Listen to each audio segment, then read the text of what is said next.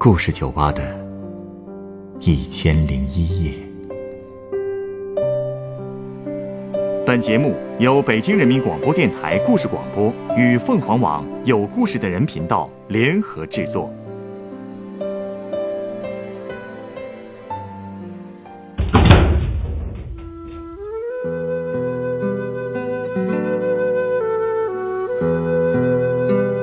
欢迎光临故事酒吧。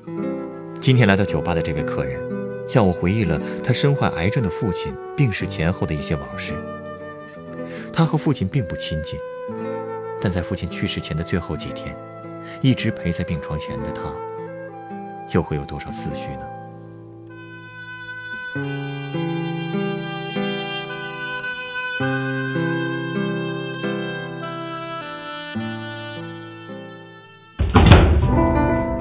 哎呦，你这儿这么晚了还没打烊呢？欢迎光临，我们这儿啊，可是到很晚才打烊的。哎，那就麻烦你给我来扎黑啤吧，最给劲儿的那种。年纪轻轻的就专挑烈酒喝，我猜啊，你大学刚毕业没多久吧？哼，你可别这么说了啊，都毕业好几年了，我都三十多了。不过倒是真还有不少人说我长得年轻。也不知道算不算好事儿，当然算是好事儿了。来，你的黑啤，谢谢。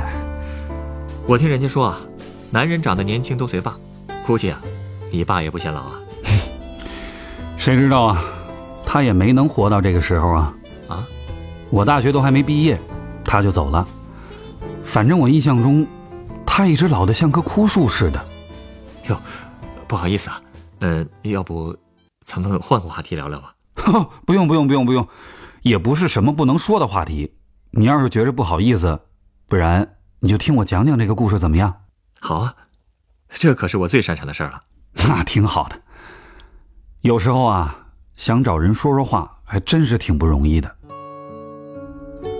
说起我爸爸，他走的那年，我大二；我爷爷走的更早，我才刚高二的时候，连我上大学都还没看见。他就走了。有时候觉得吧，他们爷俩倒是挺默契，得的病都一样，咽喉癌。我跟你说啊，因为这个呀，我好长一段时间我都以为这是命中注定的了，估计等不到我三十岁就该轮到我了。哎，别瞎想啊！哼，也不怕你笑话，我连自己到时候死前会是什么样，我都翻来覆去想过好多次了。你说你。整天这么自己吓唬自己，没病啊，也得给你念叨出病来了。哼，没事儿，你看我现在不是壮实着呢吗？身体倍儿棒。不过我爸就不是了。说起来，他活着的时候，我也没见过他多少次。那时候我也小，不记事儿，就记得每年过年的时候他才回来一趟。村里放完炮仗，红纸都没扫走。他屁股还没坐热，就又走了，没人接，也没人送。一年一年的，其实我都分不清啊。你说他是家里人，还是像是逢年过节来做个客的外人了？然后，就有那么一年，他就这么死了，再也不来做客了。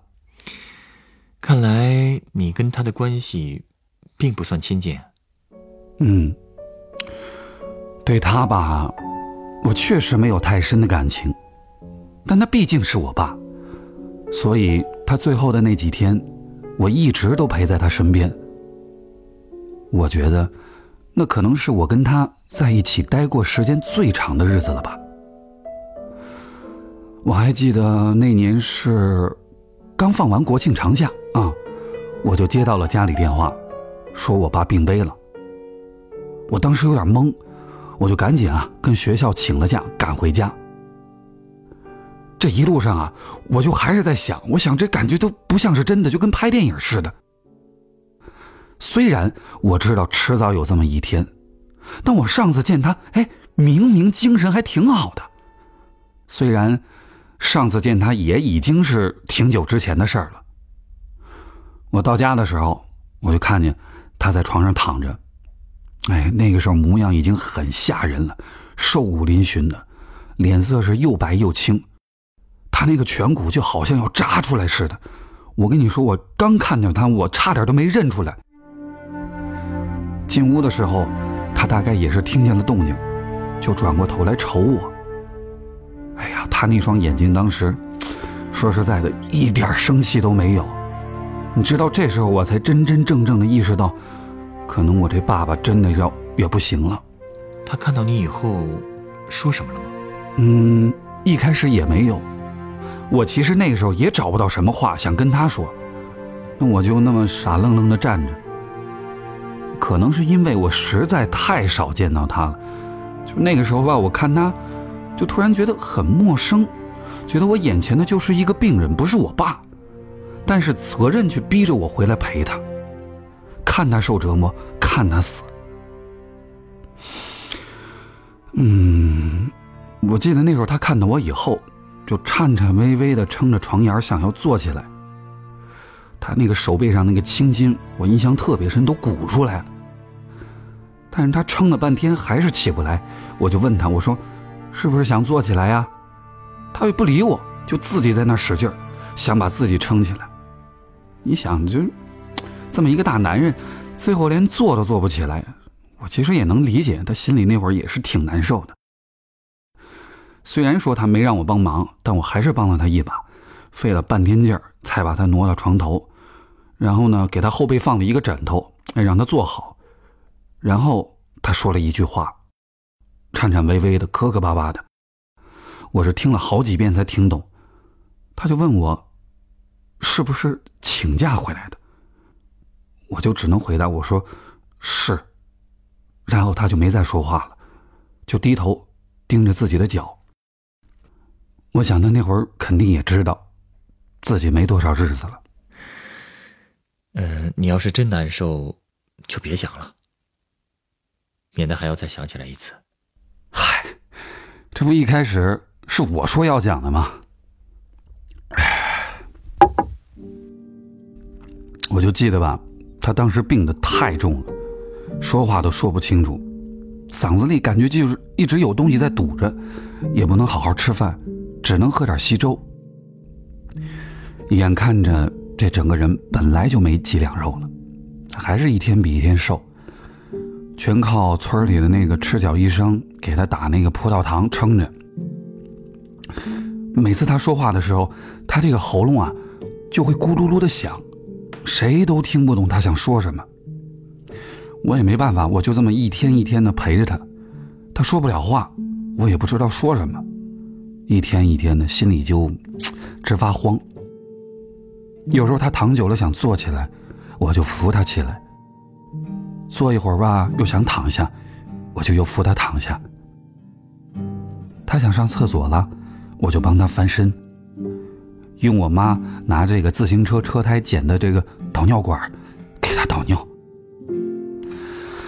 哎，那些日子一天一天熬啊。就是你感觉起来，比一辈子还要长。那段时间，你爸他意识还清楚吗？一开始的时候还清楚，之后慢慢的就不行了。他的情绪当时也是越来越不稳定，经常吧就含含糊糊就大吼大叫，就好像身边一个人都没有了，他马上就要孤苦伶仃的死去一样。可是我明明就在他旁边啊，他还要这个撕破嗓子喊。你整的我也很莫名其妙着急。明明每次就那么三四步的路，可我就拿着导尿管跑过去，就像跑了场马拉松，弄得一脑门子汗。你说我给他导尿也是，哎，有时候挺顺的，但更多的时候，我就举着这个导管举半天，他也没动静。每次我这样白折腾一趟，我就觉得这心里啊凉下去一点儿。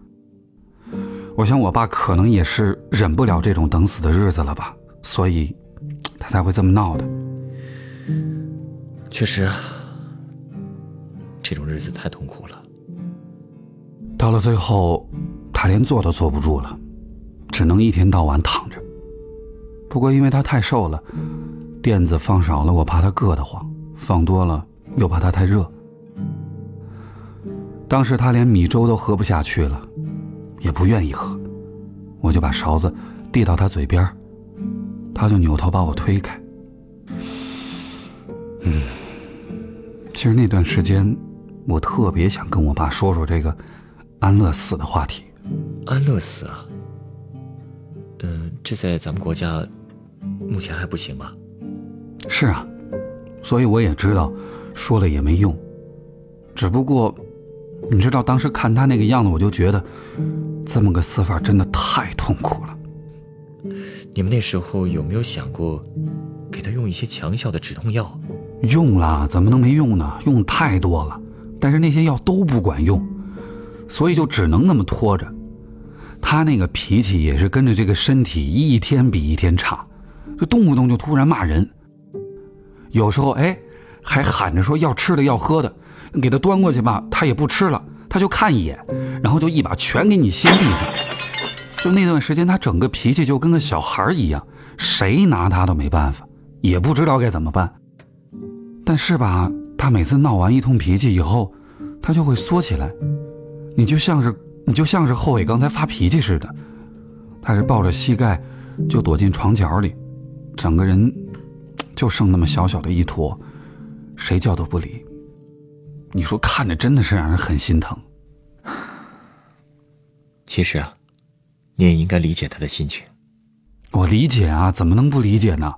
我知道他身上疼，他也知道自己可能快不行了。这要换成我，肯定跟他一个样，怕的要死，连自己是谁都快记不得了。不过说句难听话啊，好在没过太久，他终于也就彻底解脱了。那样的日子过了十六天。我也整整照顾了他十六天，我爸终于是走了，把他一辈子所有的东西扔下就走了，喘了最后一口气，然后再也不喘下一口了。我当时就在他身边陪着他，眼睁睁的看着他闭上眼。其实当时我是松了一口气的，可是这颗心呐。还是跟刀割一样。当时只有你在他身边吗？我和我妈都在。我爸走的时候是下午，本来村里人都应该还在外边做农活呢，但我也不知道是不是有人去报信了。我爸刚走没多久，村里的人就乌泱乌泱的回来了一大群。他们呢，就在我家外面围着，恨不得半个村的人都聚在那儿，静悄悄的。没一个人说话。我的两个叔叔跟村里的几个老人进了屋，跟我一起站在我爸旁边，教我按规矩给他剪头发、刮胡子、换衣服。我都不记得自己干了些什么，脑子里就是白茫茫的一片。只知道他们怎么说，我就跟着怎么做。我爸也就跟睡着了一样，在那儿躺着。比他活着睡觉的时候安详多了。我帮他整理的时候，也一点都不觉得害怕，好像也没有刚才那么难过了。换衣服的时候，别人又都出去了，屋里呢就剩下我跟我妈，一下子就变得空荡荡的。那时候我才开始觉得害怕，这心里边吧。就跟揣着一只兔子似的，这扑通扑通的，你都能听见响声。而且，你知道，就是只剩下我跟我妈的时候，我才明白过来，这个世界上真的就只剩下我们母子俩了。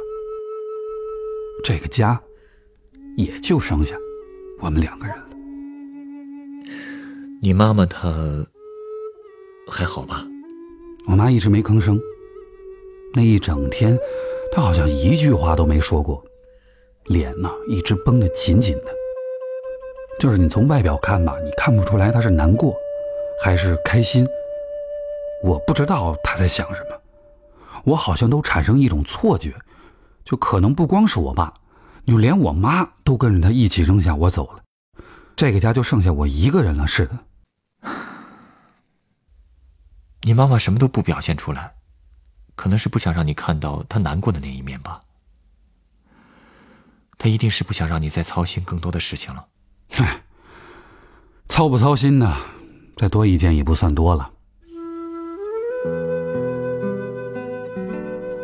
等到衣服也换好了，我那两个叔叔一人站一边，拖着我爸的身子，我呢就抱着我爸的腿，还有个人撑了把黑伞走在前面，遮着我爸的脑袋给他挡光。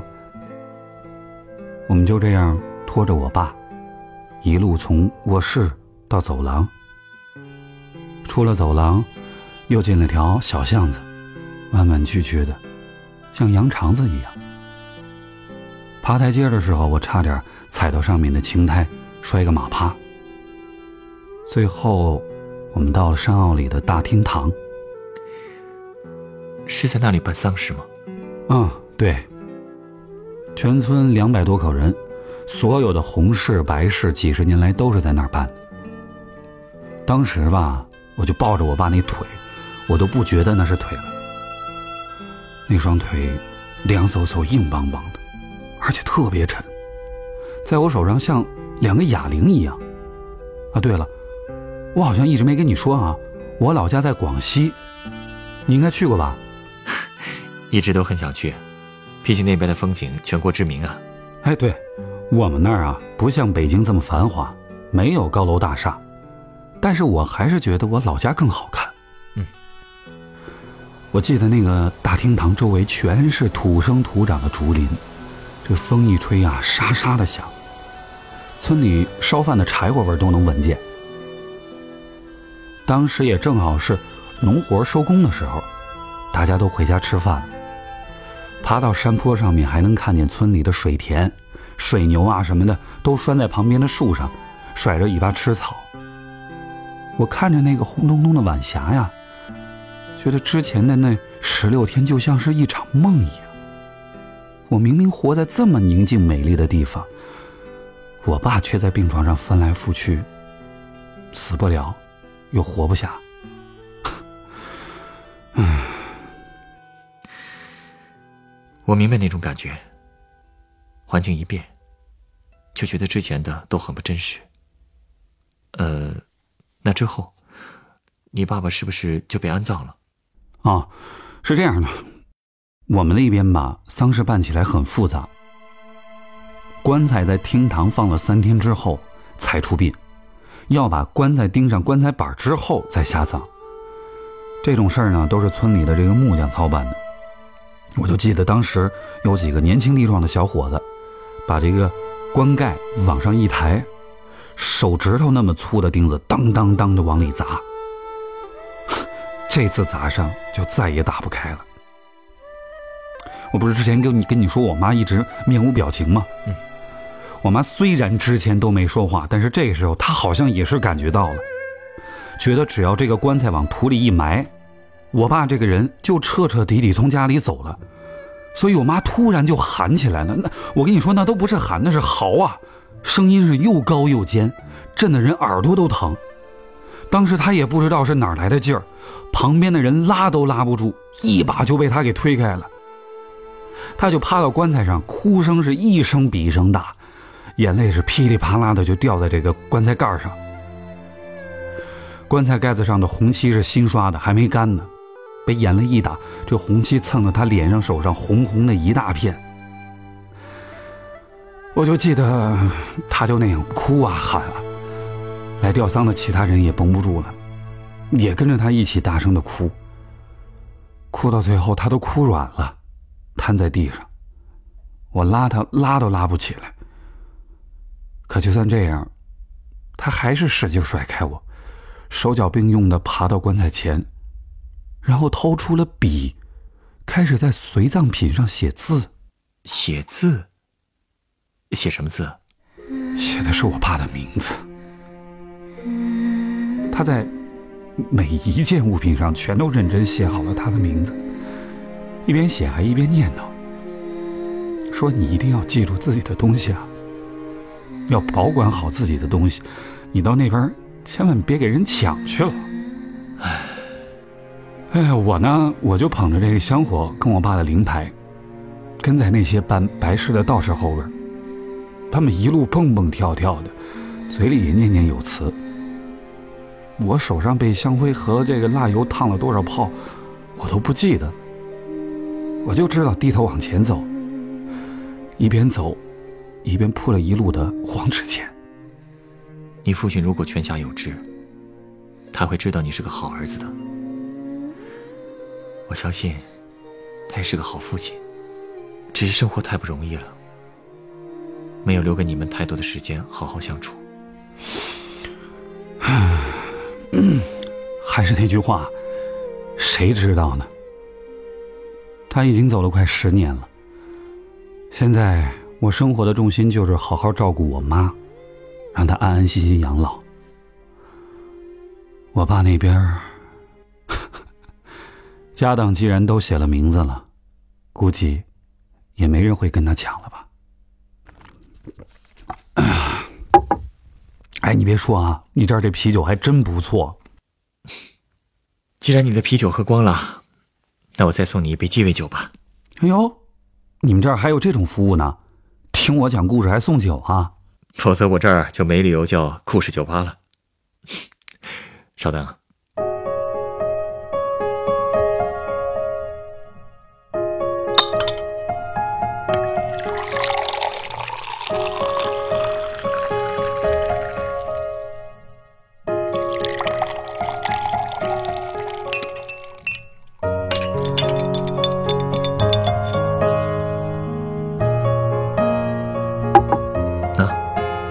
鸡尾酒，嗯，哎呦，这酒还有点甜味儿啊。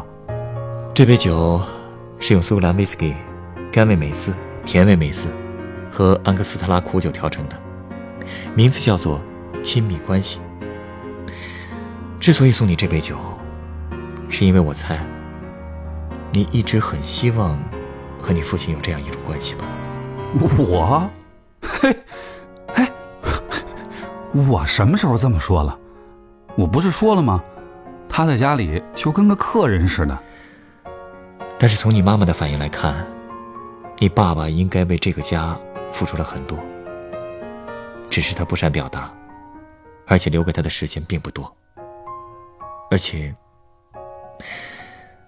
为什么即便过了十年，你对父亲去世前后的事情仍然记忆犹新？仅仅是因为那段时间很难熬吗？或许你自己都没有意识到，你记得那么深，恐怕是因为那是你与父亲之间唯一的一段亲密接触的时光了吧？不过，那段时光可算不上快乐呀。所以，我才想用这杯亲密时光，为你弥补一下当时的遗憾。